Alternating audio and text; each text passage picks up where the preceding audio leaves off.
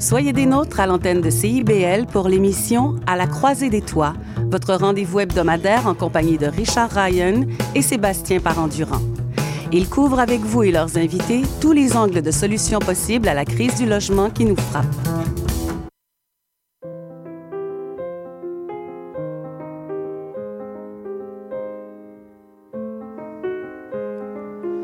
On est vendredi, il est 20h et vous êtes sur CIBL. Je m'appelle Charlie Mulot et je vous souhaite la bienvenue dans la Cabane à Contes, l'émission où on vous raconte des histoires. Mon invité de ce soir, je le connais depuis plusieurs années, c'est Serge Yvan Bourque. Bonsoir Serge. Salut Charlie, très content d'être avec toi. Ben moi aussi, je suis bien contente que tu sois là. On, a fait quelques formations de compte ensemble. Ben oui, ben oui. Puis moi, en fait, euh, toutes les formations euh, du RCQ, du regroupement du compte au Québec, euh, je les trouve toutes pertinentes. Et je, pense que toi aussi, là, on est comme à l'affût de ah, ok, celle-là, là, on l'apprend. Et on en a pris quelques-unes, en effet. Et, tout à fait. Alors là, tu m'as dit que tu étais déjà venu à, à CIBL il y a quelques années. Euh, à l'époque où tu sortais de l'École nationale de l'humour. Oui, en effet. Euh, ça, fait un, ça fait un petit moment de ça. C'est quand même en 2012 que j'ai été finissant de l'École de l'humour.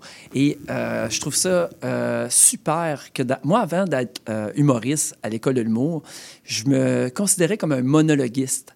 Et un monologuiste, dans le fond, ça raconte des histoires, mais avec beaucoup d'humour. Puis euh, ça fait en sorte que, bon, mais quand je suis déménagé de Rimouski, ma terre natale, du bas du fleuve, euh, Montréal, c'était tellement gros que j'ai cogné à la porte de l'école de l'humour pour avoir comme un point d'ancrage. Mais euh, j'ai toujours été à raconter des histoires, fait que ça fait vraiment du bien d'être dans le milieu du conte, d'être dans le monde du conte en ce moment.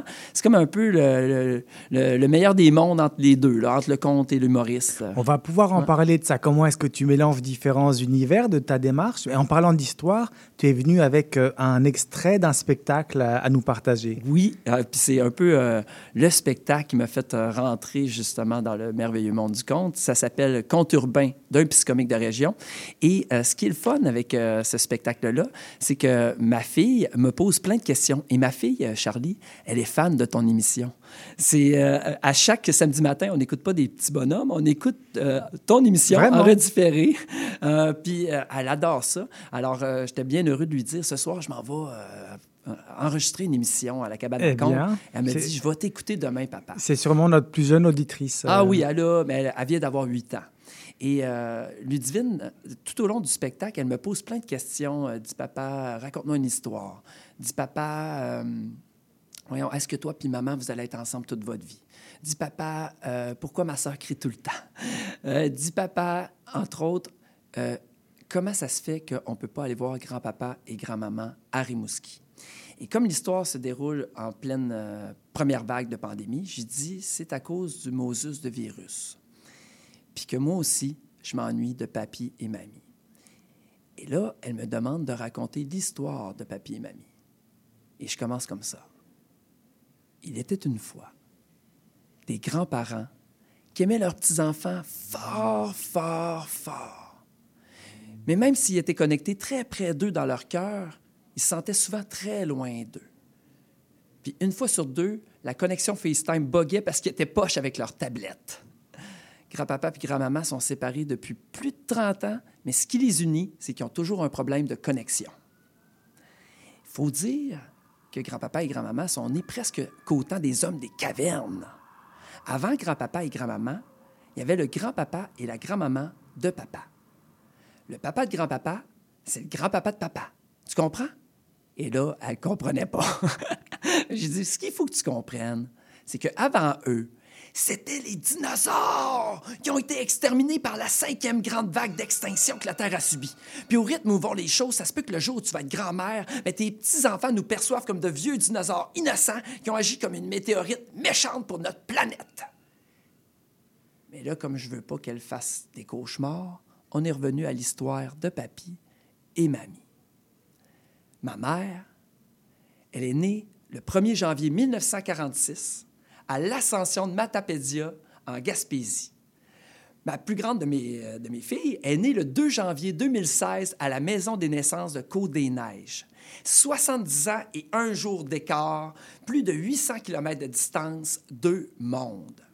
C'est hallucinant de s'imaginer l'écart entre maintenant et la vie de ce temps-là, perdu dans le fin fond du trou du cul du monde. Et là, j'ai peut-être l'air irrespectueux de dire le fin fond du trou du cul du monde, mais c'était réellement le fin fond du trou du cul du monde. Tu peux pas être plus reculé que l'ascension de Matapédia dans les années 40. Un pas de plus en arrière, puis tu tombes dans rivière Patapédia, tu échoues sur les rivages du Nouveau-Brunswick, puis ça, tu veux pas ça. C'est arrivé à un gars, il est tombé dans l'oubli, puis la seule chose qu'on se souvient de lui, c'est l'expression « s'en foutre » comme dans l'an 40. La région de ma mère, c'est super beau. Ils appellent ça les plateaux d'or. Mais contrairement au plateau Mont-Royal, c'est pas les places de stationnement qui manquent. Ma mère, c'était le premier bébé de l'année 1946, mais la nouvelle s'est rendue à Québec, Montréal, un mois plus tard. Fait qu'ils n'ont eu aucun cadeau. Pour vous dire à quel point la vie était rough dans ce temps-là, mon grand-père, il s'appelait Télésphore. Télésphore! À côté de lui, Sergivan, c'est très joli. Berthe, ma grand-mère, du côté de ma mère, parce que si elle avait été du côté de mon père, ça l'aurait fait Berthe Bourque. Ben, Berthe, c'était une enseignante qui a rencontré mon père, euh, pas mon père, mais mon grand-père, qui lui était bûcheron. Elle a rencontré le Villa Pronovo de la Gaspésie, elle qui venait d'une famille éduquée. Elle a arrêté d'enseigner pour faire neuf enfants avec le gars pas le plus instruit, mais celui avec un cœur aussi vaste qu'une forêt boréale. Ma mère, c'était la deuxième de cette grande famille de neuf, mais la première fille. Fait qu'elle n'est pas restée petite fille très longtemps. Elle a vite dû changer ses poupées pour changer des vraies couches de bébé. Pendant ce temps-là, aux îles de la Madeleine, mon père naît prématurément un 10 janvier. Il aurait dû attendre le 11, le 10, il y avait une méga grosse tempête de neige. Fait que ma mémé accouche chez elle d'un petit 3 livres et entre la vie et la mort, que mon pépé n'a pas eu le choix de le mettre dans une boîte à chaussures, de le percer de trous, pas mon père, la boîte, de l'envelopper d'une couverture, de le mettre dans la calèche pour une dizaine de kilomètres, en traitant d'une eau, puis l'hôpital de Capomel. Hu! Hu! Hu! Mon grand-père, il a tellement crié Hu qu'il a appelé mon père Hull! Bourque, sauvé in extremis pour le plus grand bonheur de, sa génération future. Mon père, c'était le onzième d'une famille de 14 enfants. Mais le mouton noir de la famille Bourque. Quand un enfant faisait un mauvais coup, il disait toujours que c'était lui qui l'avait fait, même quand c'était pas vrai. Bon, c'était peut-être vrai le, trois quarts du temps, mais il fallait avoir la couenne dure pour manger autant de coups de ceinture. Et là, ça a l'air off de dire ça aujourd'hui, manger un coup de ceinture, mais à l'époque, c'était une excellente source de protéines. Puis pour un mouton noir comme mon père, tu préfères manger ça que de te laisser manger la laine sur le dos. Mon grand-père, il provient d'une génération de parents hyper sévères, qui sont devenus des grands-parents pleins de douceur. Mon pépé, c'était le roi des pêcheurs des îles de la Madeleine et j'ai une preuve de ça. Un petit trophée en forme de petit bateau avec inscrit dessus Tony Ier, roi du pêcheur. C'était du pas des pêcheurs, c'est parce que Pépé, il régnait sur personne d'autre que lui-même. C'est d'ailleurs lui-même, c'était cassé son petit trophée qu'il m'avait lui-même remis. J'étais assez fier de lui. Mais mon père, il n'a rien voulu savoir d'être le deuxième. Mon père, c'était un pêcheur, mais ce qu'il pêchait, c'était des épaves. Pendant que Pépé lançait des lignes à l'eau, mon père lançait des bouteilles à la mer avec l'espoir de se rendre quelque part. Puis il s'est rendu jusqu'à son royaume à lui, où il est devenu le roi des buveurs distinction donnée par du monde qui se connaissent, des vrais alcooliques. Mon père, il a été toute sa vie travailleur social en alcoolisme et toxicomanie. Tous les métiers qui prennent soin des humains reçoivent pas de trophée reconnaissance pour leur énorme bonté. Je suis fier que mon père ait été toute sa vie le roi des buveurs. Ouais, dit de même, ça fait pas très, très glorieux, là, je l'admets. Mais j'ai jamais rencontré un gars aussi généreux. Pas une petite générosité de téléthon, là. Lui, c'est à longueur de vie. Une vie donnée à son prochain, autant son frère et sa sœur que l'alcoolique miséreux. S'il y en avait plus des comme lui, le monde se porterait mieux. Fin février 2020, on est loin de se douter qu'il allait y avoir une pandémie mondiale à nos portes. On apprend une mauvaise nouvelle. Mon père a un cancer de la gorge. Ben, la bonne nouvelle là-dedans, c'est qu'on a toujours cherché un moyen pour qu'il puisse se fermer la gueule, puis avec la chimio directement s'attracher, ça nous a quand même aidé. Ben non, c'est pas ça la bonne nouvelle. C'est un peu trash de rire d'une trachée maganée, je ne recommencerai plus. Euh, jurer traché. La bonne nouvelle, c'est qu'il va mieux maintenant. Puis ça m'a laissé du temps pour lui composer un éloge funèbre. Mon père m'avait dit euh, Serge Yvan, à mes funérailles, j'aimerais ça que tu me fasses un bien cuit. J'ai dit, ben fais-toi incinérer, la moitié de la job va être faite. Là. Mais là, je ne vous le ferai pas ce soir, ils sont bien cuits parce qu'en ce moment, il est plus euh, médium saignant, puis je ne voudrais pas le mettre bleu. Mais je peux vous garantir que ça n'a pas été rose de voir un gros gaillard de 200 livres maigrir de 50 livres devant un écran. Dis, papa, pourquoi grand-papa, il n'arrête pas de fondre? Ben ça, euh, ma fille, c'est parce que grand-papa, euh, c'est comme un bonhomme de neige.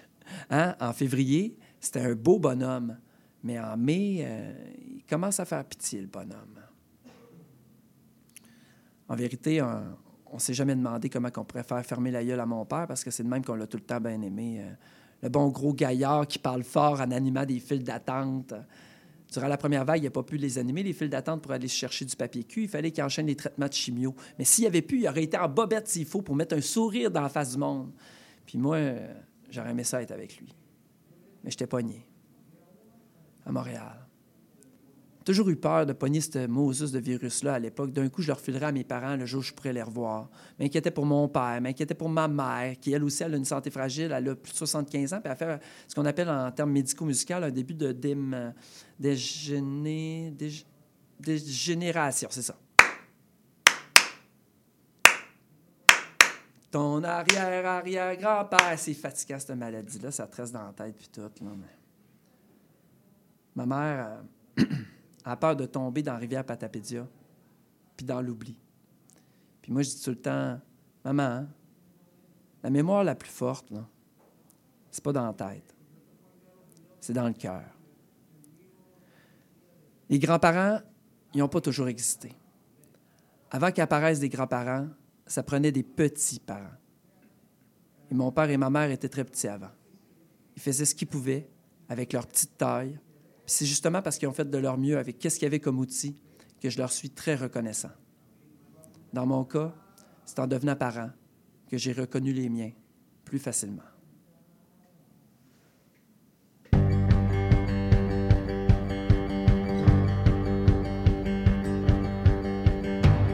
Buddy, we got a major blues.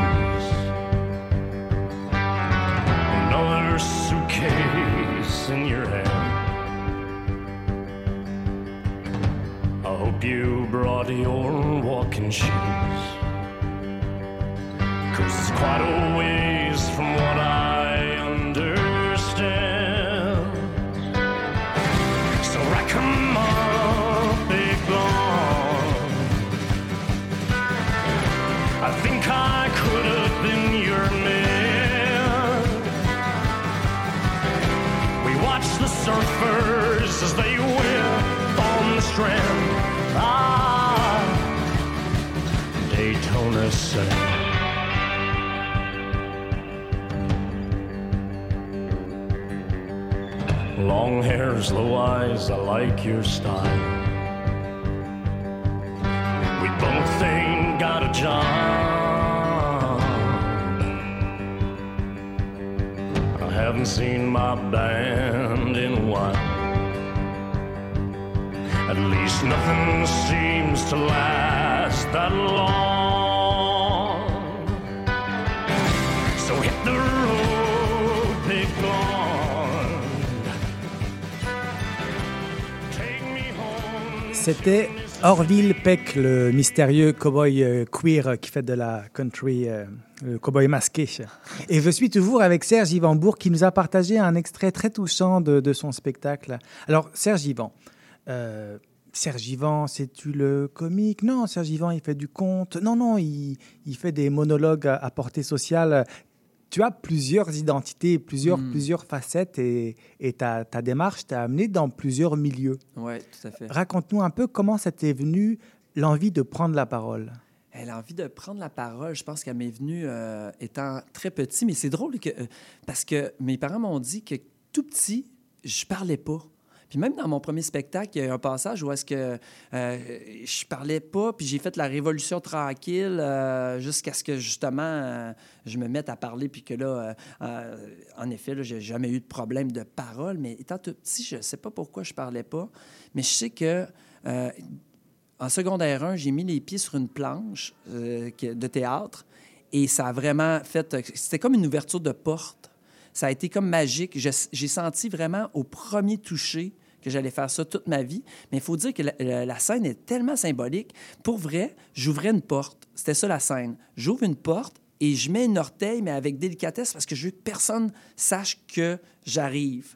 C'est comme si tout le monde dormait. Puis là, je, veux que personne se réveille. Fait que j'ai fait vraiment comme un, quasiment un pas à la Jim Carrey, mais je connaissais pas Jim Carrey encore, mais tu sais, pour voir l'image, là, un grand pas tout délicat. Et le monde sont partis à rire. Mais ça a été comme une vague de j'ai tout de suite aimé ça. Et j'ai fait un deuxième pas, puis ça riait encore. Un troisième pas, puis ça riait encore. Puis là, je suis allé chercher, ma scène, c'était juste, je, suis allé chercher des peppermint. On va manger des peppermint dans la cave, sont même pas bonnes, ces crêpes, ça sifflette. Et là, je ressortais, je fermais la porte, puis le monde a applaudi.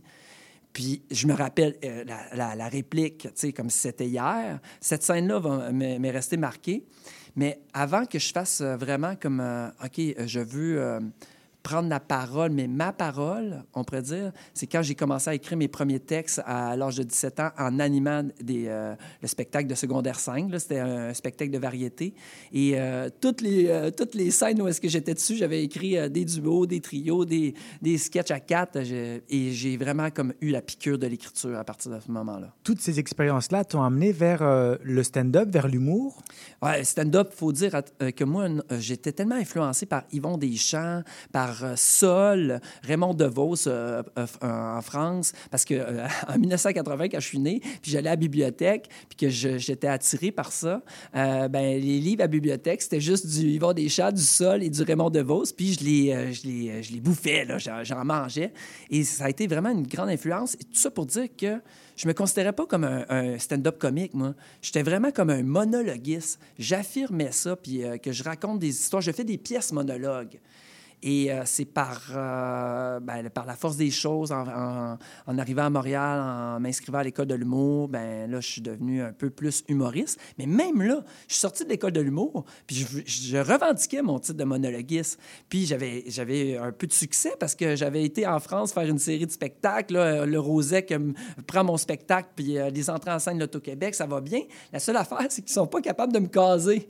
OK, c'est bien beau de dire je suis un monologuiste, mais j'avais une agente de théâtre, puis là, elle a essayé de, me placer à quelque part, mais là, c'est pas du théâtre, c'est pas de l'humour, puis ça a été bien difficile. Puis, ah, juste euh, fait cocasse, en 2012, avec les entrées en scène de l'Auto-Québec, j'étais en même temps que David Goudreau, par exemple. Et ça, c'est euh, David Goudreau avec euh, La bête à sa mère et tout, et tout. c'est ses romans. qui ont fait en sorte que maintenant, il fait des spectacles. Il y a comme une tribune aussi, même s'il faisait du slam. Puis on, mais le slam, ça marchait pas si facilement en 2012, malgré tout son succès. Donc toi, tu t'es dit, on a déjà du mal à m'identifier, donc je vais rajouter le compte à, ma liste de, à ma liste identitaire, c'est ça? Mais le compte, c'est que euh, j'allais voir les dimanches du compte, euh, je voyais qu'il y avait des nouveaux visages, puis comme étant donné que c'est pas très loin ce que je fais, ben j'avais comme euh, participé aux nouveaux visages. Puis j'avais fait un numéro sur mon expérience au Rwanda. J'avais raconté mon histoire du Rwanda. Et Jean-Marc Massy avait bien apprécié ça. Fait qu'il m'invite à, voyons, un duo découverte, où est-ce que là, j'ai la chance de faire un 45 minutes. et il a bien aimé ça. les dimanches du compte, qui sont une soirée qui a lieu dans, dans Villeray, au bar Le Jockey, tous les dimanches, pendant, printemps, hiver et début de. Euh, automne, hiver, début du printemps, il y a des spectacles de, de contes. C'est ça. Puis, mais j'étais quand même avec des spectacles de pièces monologues, avec. Euh, euh, puis même à animer des soirées d'humour et tout et tout. Donc, j'avais vraiment comme. Bon, ben, j'étais. Ça faisait pas longtemps que j'étais sorti de l'école de l'humour non plus, mais j'avais quand même une certaine attirance par ça. Et bon, OK, duo découverte, c'est à peu près en 2017. Mais en 2018, je vois le spectacle de Cédric Landry, qui est un confrère des voyons, de Rimouski, mais des îles de la Madeleine. Oui, il est originaire des îles. Et son spectacle portait beaucoup sur les îles, sauf que euh, on s'est côtoyé à l'époque à Rimouski parce qu'il a fait son cégep à Rimouski. Euh, il, habite à Rimouski, Cédric. Et qu'on se connaissait bien. Puis là, je vois son spectacle. Je fais, ah, ouais, mais là, c'est drôle, c'est touchant, c'est bon, j'adore ça. Euh, et parallèlement à ça, je fais un spectacle qui s'appelle Réal, que c'était comme un peu mon, mon premier conte urbain, mais l'écriture était humoristique de A à Z. Mais c'était quand même toute une histoire, euh, une histoire vraie, où est-ce que je ramène un itinérant à coucher, euh, il devient mon ami, euh, il, voyons, il fait un accident dans le métro, il devient tétraplégique, je deviens son prochain aidant, mais je deviens vraiment son seul prochain aidant. Et là, il décède, je décide de faire des démarches auprès de la maison du père, puis c'est moi qui ai hérité de son urne, fait que Réal, il couche chez moi tous les jours. C'est là que tu embarques dans le récit de vie. Exactement. Donc, nouveau pas vers... Oui, ouais, exact. Ben, en fait, plus sous la forme conte, on pourrait dire. OK, donc là, la, c'est tiré de ton expérience de vie, mais au niveau de la forme de spectacle, on s'approche du conte. On se rapproche du conte à partir de Réal, mais c'est conte urbain d'un psychomique des régions, parce que la pandémie, comme vous avez vu avec l'extrait, ça a été vraiment comme, OK, euh, j'avais comme plus le, euh, plus le goût de rire. C'était comme si... Et c'est ça, ça a vraiment été comme marquant. Et euh, je suis devenu membre du RCQ justement en, 2020. Et le dimanche du compte m'avait programmé pour mon spectacle complet réel, mais ça ne me tentait pas de faire réel mhm. en pleine pandémie, virtuellement, mai 2020. Et c'est là que j'ai demandé à Francis Desilets, euh, tu me donnes carte blanche, et ça a été la prémisse de Conte urbain. Alors, on va prendre une petite pause musicale et puis après, on va se parler de, tes projets dans ce moment. Où est-ce que tout ce parcours-là Où est-ce que je suis rendu? Ouais, merci beaucoup.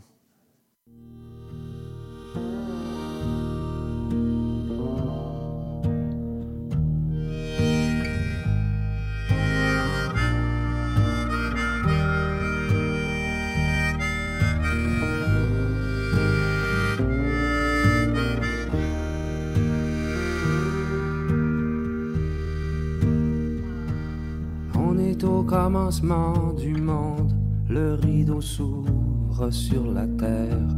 L'aube se lève, la rosée tombe, comme au théâtre, il faut se taire.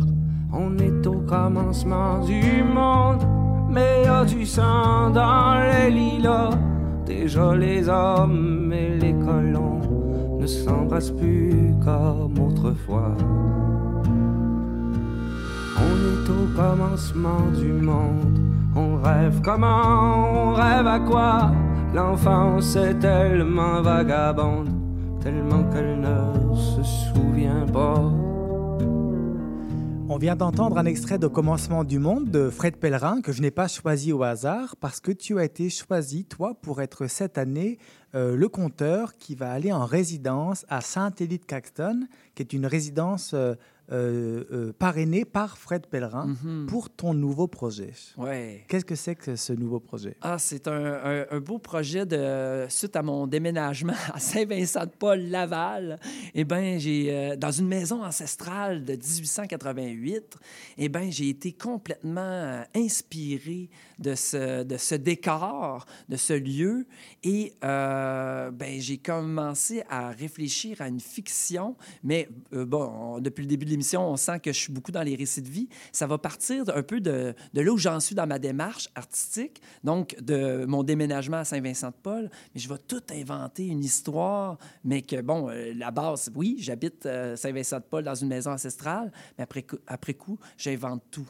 Mais ce, qui est, ce qui est bien, c'est que dans le fond, quand je suis arrivé dans cette maison ancestrale-là, il y avait deux vieux cadres mais vraiment vieux, là, euh, tu sais, bombé, verdâtre, poussiéreux. Puis là, tu vois, là, avec euh, le couple, c'est un, couple et un jeune enfant, deux cadres. Et là, j'appelle les anciens proprios. Je leur dis Bon, mais, mais, merci pour les outils que vous avez laissés dans le jardin, ça peut nous aider. Merci pour les rideaux. Euh, euh, c'est une grande maison, passer d'un 5,5 à une maison. Fait que merci pour, de nous avoir laissé quelques trucs pour euh, notre arrivée. Mais les deux vieux cadres, ça doit avoir une valeur sentimentale. Ils disent Ben non, ils étaient là quand on, nous autres, on est arrivés à l'époque. Puis on croit qu'ils sont là depuis le début. Fait que c'est. Là, là, on n'est pas dans le, dans, dans, le conte, on est dans la, dans la réalité. Ça, c'est la vraie vie. Ouais, tu arrives dans une maison, il y a des cadres, et les anciens proprios disent que ces cadres étaient là avant que eux arrivent. Oui, c'est ça. Puis la maison date de 1888. Mais c'est tellement fascinant, intriguant. Mais c'est qui, eux? C'est qu'est-ce qui s'est passé dans cette maison-là? Puis en plus, les anciens proprios, ils me disent qu'ils me laissent la maison du bonheur super, mais euh, il y a toujours l'envers de la médaille. Hein? Derrière le bonheur, il peut y avoir du malheur. Moi, pour moi, j'ai jamais rêvé d'avoir une maison. Moi, j'étais un artiste qui vit sous le seuil de la pauvreté. J'étais sûr jamais que j'étais soldat, puis. Puis finalement, j'ai réussi à avoir une maison. Puis euh, pour moi, c'est comme une maison de rêve. Mais, mes filles, ils font souvent des cauchemars. Fait que, tu sais, derrière le rêve, il y a le cauchemar. Fait que c'est tellement euh, stimulant et inspirant. Et, et ce spectacle, est-ce que tu as déjà des idées de vers où ça va t'amener dans la fiction? Euh, oui, parce que j'ai commencé avec une euh, démarche, parce que j'ai reçu une bourse du Conseil des arts là, euh, avec, ce- ce spé- pour l'écriture, et je suis accompagné par François Lavallée, conseiller à l'écriture. C'est un conteur qui est venu à l'émission. Oui, puis qu'on a eu des une formation. en tout cas, que, que je l'ai rencontré par une formation. Puis, et lui, qui m'accompagne, il, euh, il- il travaille avec trois volets le volet intime, le volet socio-historique, puis le volet de l'imaginaire. Et euh, je te dirais qu'au départ, bon, ben moi, j'étais comme, OK, ben, je vais faire mes recherches. Je vais comme, euh, OK, euh, faire, OK, la recherche sur Laval, Saint-Vincent-de-Paul, le vieux pénitencier, parce qu'il faut, Saint-Vincent-de-Paul, il y a le vieux péni- pénitencier qui date de 1873 et qui, pendant presque 100 ans, c'était le seul endroit qui avait les criminels les plus, les plus endurcis du Québec, là, que tous ceux qui ont des peines de deux ans et plus, là, des, des, des tueurs, des, fait que, ils étaient tous là. Fait qu'il y a, euh, c'est ça, là. En fait, rapidement, j'ai fait OK, c'est bien beau les recherches, mais l'imaginaire était tellement parti loin que François m'a encouragé. Euh, non, non, commence à écrire. Mais là, j'ai comme toute la, la base, comme si j'avais un canevas, que là, j'allais, j'ai un squelette, puis à, pour- pendant ma résidence d'écriture à fond concentré, là, j'allais mettre de la chair dans ce beau squelette-là. Est-ce qu'il y a un accompagnement de, de Fred Pellerin pendant cette... euh, Euh, pas rencontres? nécessairement, mais je vais le rencontrer. Euh, j'ai, euh, j'ai bien hâte parler de mon projet. Puis d'autant plus que Fred Pellerin, je l'ai rencontré à Rimouski à l'époque, où est-ce qu'il n'était pas connu. J'avais été le voir en, en 2002-2003. On était 30 personnes. Il avait été obligé de mettre un rideau dans la salle parce qu'il n'avait pas fait Tout le monde en parle encore. Puis, tu sais, il était excellent. Mais après le show, étant donné que moi, je j'étais, j'avais pas encore fait ma première pièce monologue, mais j'étais attiré par les arts de la parole. Euh, j'étais allé le voir après le spectacle. On n'était pas nombreux. Fait que, on est allé prendre une bière ensemble. Puis que je l'ai pas revu depuis tellement. Tu sais, ça fait, ça fait 20 ans. Là, fait que je vais être bien content de le revoir. Donc la prochaine étape, Saint-Élie, écriture. Ouais. Et puis après, la création va suivre son cours euh, Oui. avec d'autres résidences. Avec d'autres résidences, oui, parce que, par exemple, vu que je suis installé à Laval, euh, j'aspire à une, à une résidence à la Maison des Arts. En tout cas, du moins, je me souhaite un lieu pour euh, la création des lumières. Je pense à Jérôme Bérubé, qui, est un conteur qui, euh, qui, qui a accepté de... Oui. Ouais, et puis qui est également éclairagiste et créateur de lumière. Mais je trouve qu'on est tellement une belle famille, le monde du conte, que j'aime ça m'entourer de tout ce beau monde-là. Euh, André Lemelin, j'ai suivi une formation, il m'inspire énormément pour la construction du récit. Stéphanie Beneteau pour la démarche artistique. J'aimerais bien ça pouvoir leur suivre parce que entre le moment où est-ce qu'on s'est rencontrés, euh, Charlie, en 2021, et maintenant, ça a tellement évolué. Et c'est ça qui est beau, d'ailleurs, dans la vie, de, de toujours évoluer et d'avancer. Et, euh, mais franchement, je suis, euh, je suis bien heureux de tous les cadeaux que le, le monde du euh, m'offre et j'ai l'impression que c'est euh, que le début. Eh bien, on le sent, ton, ton engouement et ta, ta, ta- Mon enthousiasme. Ton enthousiasme, oui, exactement. On peut retrouver ton travail sur les réseaux, Sergi Vanbourg, Oui. Facebook, YouTube, Facebook, Instagram? Instagram. un peu moins, mais tu sais, euh, si tu googles Sergivant, t'es assuré, c'est sûr que tu me trouves. Je pense qu'on est deux. Fait que, Parfait. il y a une page Internet également. Puis, Eh bien, merci beaucoup d'être venu répondre à, à mes questions au micro de la cabane à conte. merci à toi, Charlie, ça a été un bonheur. Génial. Je remercie Lucas Manche pour la mise en onde. Merci à vous de nous avoir écoutés et on se retrouve la semaine prochaine.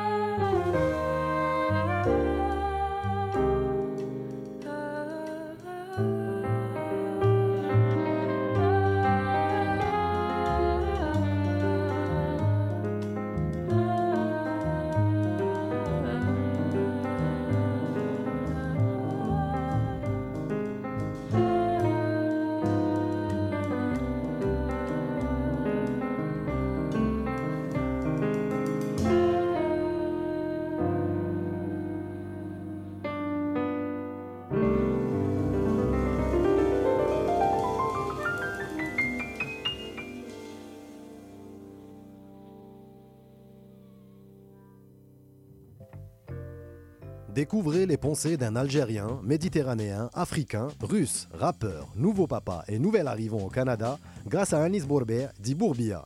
À Montréal, je rencontre des humains dont le parcours est un peu le mien et peut-être un peu le vôtre. Je partage mes tranches de vie, je vous embarque dans ma douce schizophrénie sur un fond de musique hip-hop. Le Père du Printemps, c'est une heure ensemble pour célébrer l'espoir d'un printemps chaque mardi de 19h à 20h sur CIBL 101.5.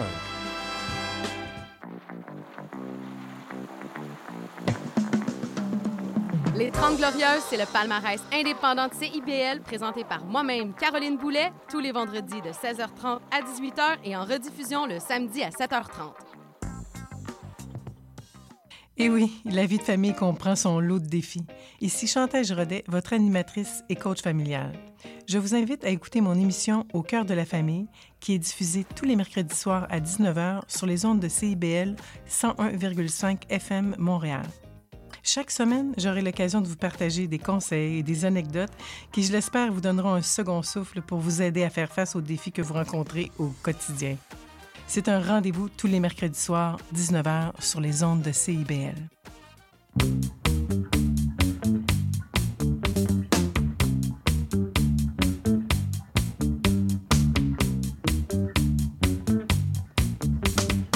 Bonsoir, euh, bon